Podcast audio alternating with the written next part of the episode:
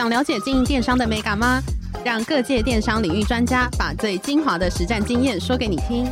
电商原来是这样，陪你一起创造巨额营收。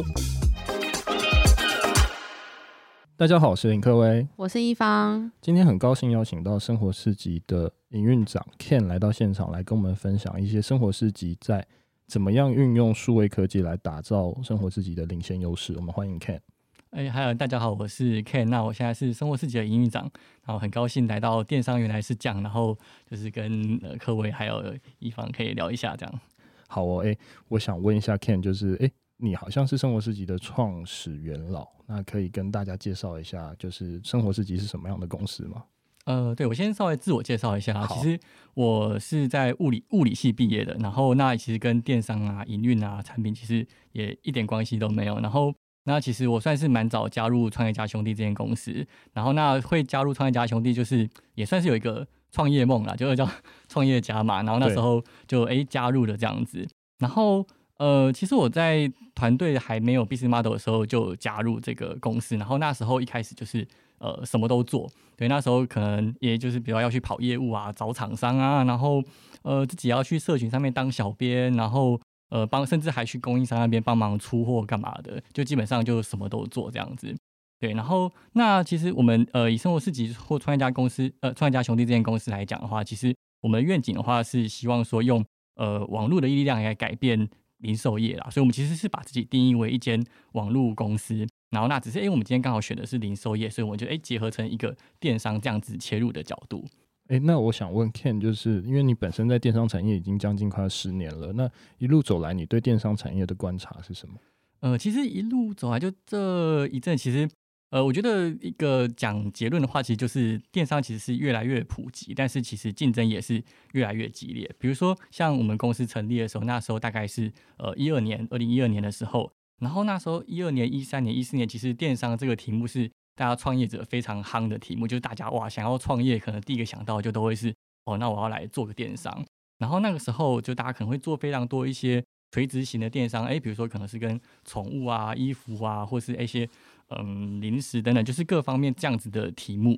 那其实当然，就随着时间演变，就越来越多的团队加入这个市场，然后一直到呃后来，其实像几年前开始有国外的电商也加入台湾这个战场，然后可能有补贴战啊，那或者是整个呃集团化的情形越来越明显。那我相信大家也非常清楚，就是这个竞争过程里面，其实也慢慢形成现在这样子比较是大者恒大的集团性的。一个现状啦。那当然，比如说像在这两年，其实疫疫情之下，那电商也是快速的普及化。比如说，像对于现在要做生意的人来讲，啊，以前他可能觉得，哎，哦，我我要卖东西，那我要不要上网卖嘞？它可能是一个选择。但其实我觉得，在现在这个阶段，就是哎，大家想到你要做生意，你要卖东西，其实哦，我就是要上网卖。其实大家不带就是一个选择，它就是一个一定会做的一个事情。那我觉得这个也算是。呃，对电商这个产业来讲，其实当然就是非常的竞争，然后其实也变得是一个大家的一个呃，怎么讲预设的一个做生意的方式这样子。诶，那我想问 Ken，就是因为生活市集好像有迭代了很多版本了，因为之前可能是从好像是好吃市集等等一直迭迭迭迭代到现在这样，那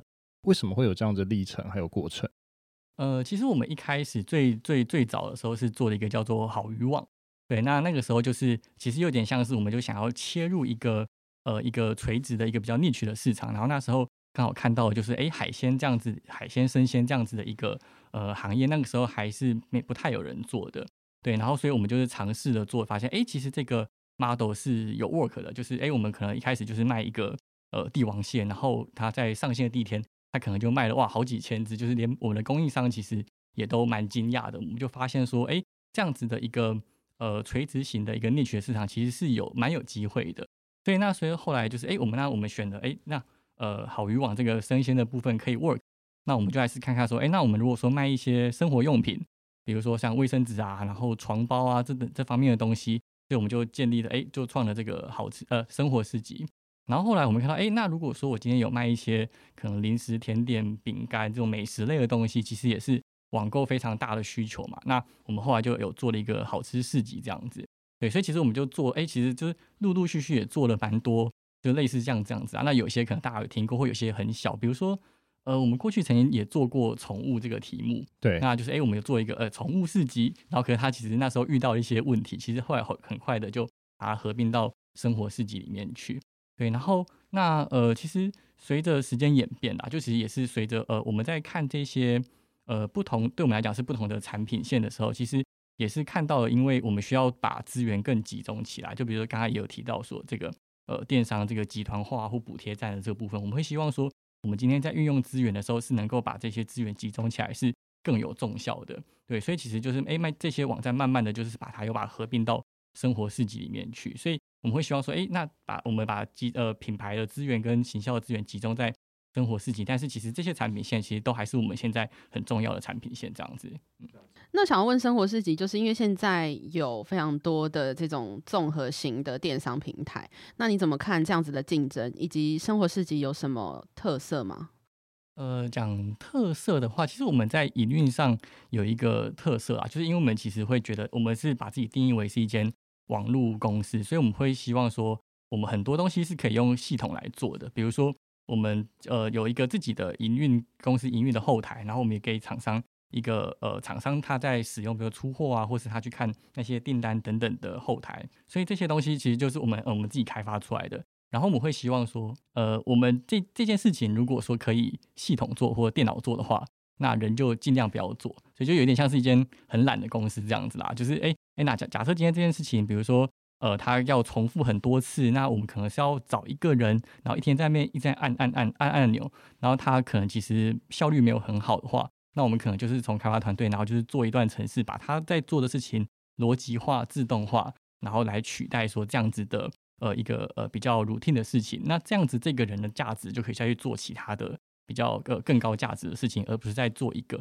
不断重复性的这样子一个工作。所以刚刚有提到，就是工呃生活市集是比较仰赖系统自动化。那请问有什么案例可以举例吗？呃，案例的话，比如说像。我们会有一些蛮多的通知，比如说，诶，今天我们今天在卖这个东西，那可能消费者会有一些退货，或者是他可能会呃回馈我们这些商品，关于这个商品的一些评价，一颗星啊，五颗星等等之类的一些呃一些事情。那我们就会把这些东西把它变成是一些通知，比如说，我们就诶，如果说这个东西它可能退货率到这个程度，或者是它的消费者对它的评价可能是有一点呃有点 trouble 的话。那我们可能就会有一个通知告诉我们营运的单位，然后营运单位可能就去关心一下，说，哎，消费者还有就是关心一下厂厂商，说，哎，那这个东西，呃，需不需要我们帮助你啊？或者是，哎，它是不是，呃，可能品质上有一些我们需要去注意的地方，这样子。那所以我们会尽量说，不要说，哎，那今天在监测这些营运指标的时候，是一个人在那边按 F5 在 refresh 那张报表，而是，哎，他今天遇到一些事情，他可以直接通知到那个需要处理的人。对，那或者是比如说像是。呃，我们的商品会有很多季节性的东西嘛，那我们会就会设定这些条件，或者是用我们的呃过往的资料去预测或侦测说，诶，那这个这个东西它最近可能是可能要开始卖了，那或者它可能是消费者开始关注这样子的商品，比如说雨季的时候就诶雨伞啊、雨衣啊、雨鞋，那或者是到冬天的时候可能就是哦电暖气、火锅这方面的一些呃商品，那我们就会预先比如说诶，它我们就会有一些系统的。警示告诉我们的行销还有我们的业务说，哦，这些东西现在是很重要的一些重点商品了。那我们可能在排档，我们在排我们的档次商品，然后或是我们在安排我们的行销活动，或者是业务重点要去关注的一些呃他们的工作内容，就会以这些呃被我们选出来的的的东西来来来去当做他们工作的重心这样子。诶，那我想问 Ken，就是因为刚刚有提到这些案例，它都需要一些工程团队来协助吗？还是假如身为小公司是可以直接导入的？呃，以我们来讲，确实我们是因为我们自己有工程师的团队，所以就是我们会做这些呃这些这些判断了。那我觉得对于小公司的来说，其实呃现在其实坊间也蛮多在在这有提供这样子服务的一些 SaaS 的系统，它可能也是做一个像是电商的 ERP，然后或者是它可能是用呃它可能就是一整套的连包含销售的一个电商系统。那其实也会蛮其实对于呃，假设是中小型电商来讲，没不一定会分配这个资源在自己的呃开发团队里面的话，其实这些东西这些呃选择都是很不错的，对，因为其实它就是帮你建好了，然后那你其实只要用，那那可能是需要去调整一些里面的比较细致的设定啊，为自己的呃，就是做到自己想要的逻辑这样子，那可能就可以把这些通知或者是这些自动化的东西做到好。那我觉得这个很一个蛮重要的核心的概念是说，因为诶，今天其实你是要做零售或做电商，让你的就是核心的 know how 是。专注在你的销售，你要怎么卖东西，然后找到厉害的东西把它卖出去。但是像这一些东西，诶，其实并不需要让你真的，当然它可能会跟你的效率有关系啦。但是你可以把这些东西有点像是外包一样，让这些系统的服务来帮你做到这一点，这样子。那想问一下，你们有推荐什么样的软体可以来改善工作的效率吗？呃，以我们自己来讲的话，其实我们用蛮多的啦。比如说像是，呃，可以举例说像。呃，我们的开发的话，其实基本上就都是在那个 AWS 上面。那其实对对工程师们来讲，其实这就是一个哇非常方便的一个开发环境嘛。那他做什么，其实按按一下，哎，买加机器、加记忆体干嘛的，其实就都很快可以搞定这样子。那也不用花一个人在那边雇那个机器，然后还要去那些呃机器的硬体的成本等等之类的。那或者是比如说像我们的客服系统好了。像我们客服系统一开始其实就是哦，那时候人呃公司还小，团队少的时候，我们可能就是用 Gmail，就是哦搜，然后就是很辛苦这样子。但是后来我们就是把这我们就用了那个呃 Zendesk 的系统。那 Zendesk 的话，其实就是一个国外的服务，那它主要做的就是 email 客服的部分。它一张它所以消费者寄信进来的话，它是在集结在一个地方，但它不会像 Gmail 都混在一起，所以它可以比较好。它有一些状态管理啊，就是处理中，或是它可以。Pass 给下一个客服等等之类的。那后来我们就是呃，现在其实就都是比较是那种即时对谈的 chat，所以我们后来又换了另一个是叫 Intercom 的服务。那这个服务的话，它就是呃，也是像刚才一样逻辑，可是我们就直接使用它的服务，我们不需要自己开发一整套的呃这种线上对谈的系统。然后，但是我们可以很快的把我们本来只有是用 email 的回复的状态，把它变成是用。呃，线上的这个对谈对消费者的体验其实就好了非常多啦。那至于我们自己在内部的使用的工具的话，像是呃，像很有名像 Slack，就是我们就是非常以前就以前一开始也是用 Line，就是就是那个就是里面群组就是用到就是多到爆炸这样子，然后后来换到 Slack 上面，其实大家沟通的品质跟呃这些去协作的呃协作的效率都会好非常多。那或者比如说像是我们自己用。专案软体，我们现在是用 ClickUp，是一个比较新的软体，但是以前可能就是用 Trello。那其实，在各部门在跨部门协作的时候，其实它效率就还蛮好的。对，然后那另外的话，其实，嗯，就是其实也有蛮多团队，他他们可能就是在帮你做一些你的工作流程的自动化。比如说，你可能今天要做这个东西，可能是哦，有没有要走 A、B、C，然后去你要去按三个按三次这样子。那这些软体它可能就帮你把这个。这个流程把它记录起来，那你只要执行这个软体，它就一直帮你重复这样子跑，给它一个条件就可以让它做到。对，不过这些东西可能就都需要团队花一点时间去研究啦，就是从自身的在营运上的痛点出发，然后可能去呃有有些时候其实还蛮仰赖要去国外的网站或是论坛去搜寻这些新的产品，会比较容易找到这样子类似的服务，对啊。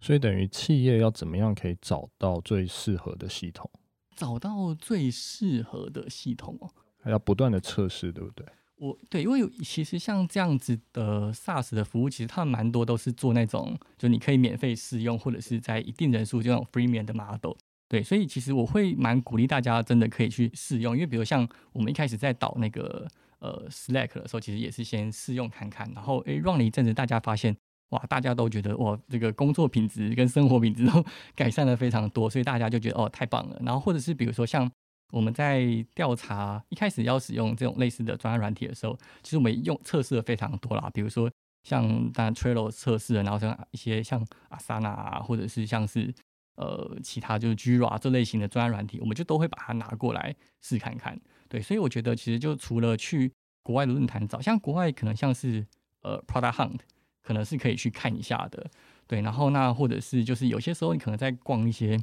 国外像是呃就是沃尔或是之类的这种媒体的时候，就会看到有些新的产品的 launch，对，然后那可能在对照自己目前营运上的痛点，比如说你觉得哇这个我的客服每天用 Gmail 实在太辛苦了，那你可能就试着用英文搜寻一下，对，那哎什么有没有一些做 email SaaS software 之类的，对，然后那或者是哎我今天。可能有需要某种嗯专案管理 （project management） 之类的，那就是用英文去试着去搜寻看看这样子。那当然，我觉得其实台湾团队也蛮多有在做这方面的服务啦。对的。哎、欸，那我想问 Ken，就是企业导入系统会有什么困难，或是内部会有什么阵痛期吗？呃，我觉得内部的困难可能看团队的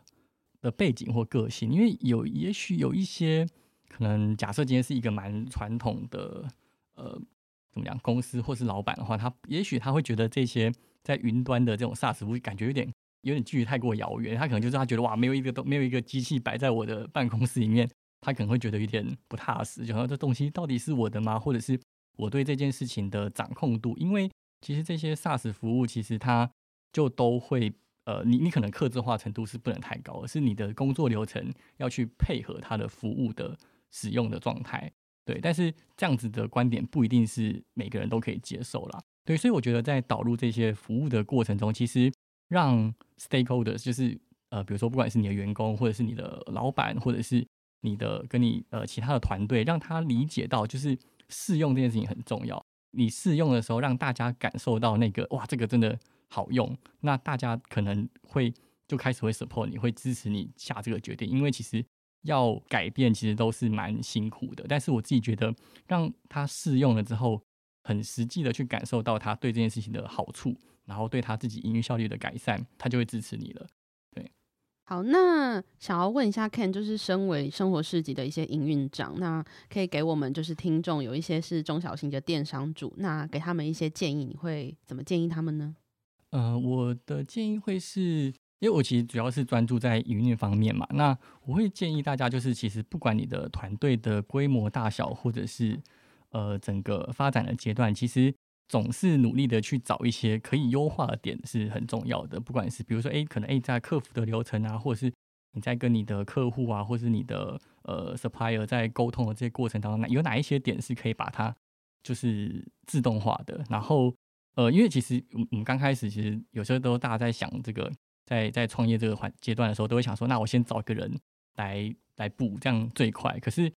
当你补了人，但是就让他一直留在那个阶段的时候，其实有些时候反而是呃，变成是你的效率上的浪费啦，对啊。所以就是我觉得，对创业者来讲，其实 always 去想说，哎，那我能不能去把我的整个工作流程优化？因为比如说，其实哎，他本来可能每天这个人他就是。或是你本人可能就是每天在做报表，然后花很多的时间，然后一个礼拜要花一个固定的时间。可是如果今天你找到一套工具，它可以帮你把这个东西自动化，那其实你省下很多时间。对创业者来讲，其实你最重要的资源就是时间嘛。那你把这些时间省下来之后，你可以去做更多关键性的、策略性的去推进，或者是。呃，寻找资源等等，那其实对你的团队会更有帮助，而不是让自己的团队是陷在一个不断的做重复、很 routine 的事情里面这样子。诶，那我想问 Ken，因为感觉就是营运长就是非常多，就是要带团队的嘛，有没有什么一些带团队的技巧？其实我的团队蛮多元的啦，因为我像我现在带的团队，除了呃，其实有那个就是产品产品就是 PM 的部分。然后那其实也有像是客服啊，还有我们的厂商服务，然后还有我们的这个就比较是内容行销编辑的这个部分。对，那其实不同的团队它会有不一样的个性。对，那比如说像对 PM 来讲，它其实就是比较是专案性格，所以它很需要一些新的挑战跟刺激。对，然后所以你要不断给他们新的挑战，然后不断去解决他们很多不一样的问题等等。那他们的呃可能在改变的速度也会相对是比较快一点的。但是其实对电商公司还有一群人，他们就比较是诶，整个公司是稳定的力量。所以比如说像是可能像客服啊，他需要一定的 SOP 这些流程，那这些流程它就比较固定一点啦。对，所以其实，在做这些改变的时候，其实，在比如说像是营运单位的话，其实要沟通的就要更细致，让他们真的看到这些东西的改变的好处是在解决他的工作，让他工作变得更顺利，然后更呃有效果，而不是让再改变是在造成他的麻烦。对，所以我觉得这个是在带团队的时候，其实在呃不同的团队会有不同的性格，那沟通的方式就会有不太一样。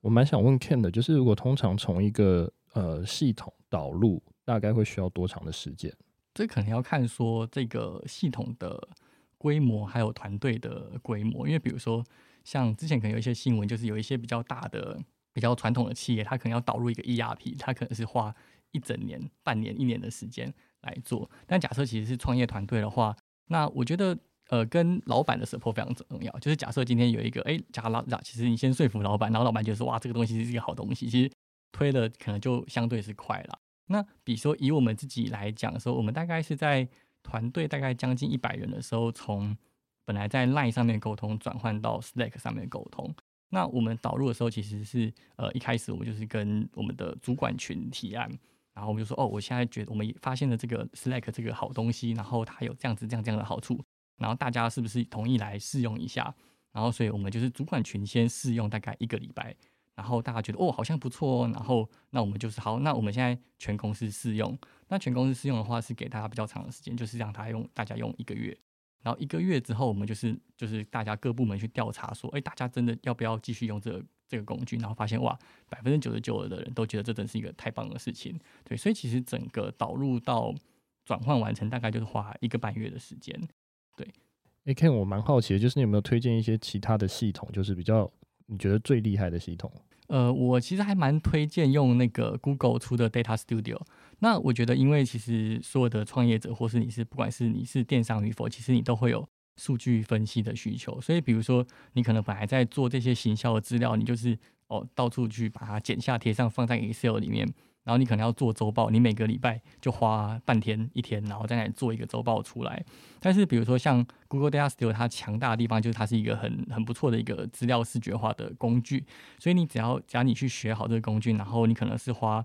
三天四天，然后把它设定好它的条件。那未来只要你把你只要把你的资料放在那个呃，比如说那个 Google Spreadsheet，就是那个呃。Google Docs 里面，那它就会自动抓取到这一些资料，在你的那个呃 Google Studio 呃 Data Studio 的报表报报表里面。所以你要去看你的一些销售数据啊，或是一些交叉分析的数据，其实都可以非常的快速。然后那基本上它是免费的，对。所以然后那你只要会使用 Google，你只要会用 Excel，基本上就可以做出一个近似于是资料库的一个东西啦。那我觉得这个是非常多的行销人一定会用得上的工具，这样子。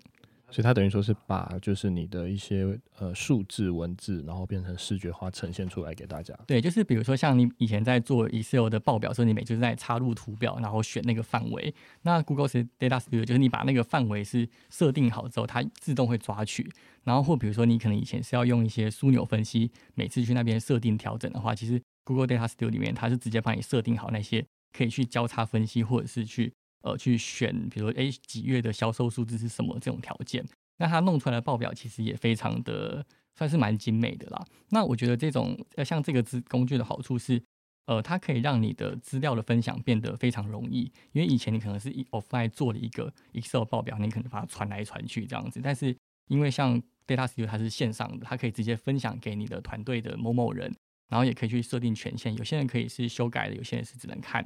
然后那其实你的团队在决策跟去看数据的速度会变得非常快，因为你今天做这东西，你的反应是可以是相对及时的，所以你的资料呃你的这个数据，其实你的团大家都有这样子呃透明的数据的时候，其实大家在做决策可以更精准，而不是凭感觉这样子。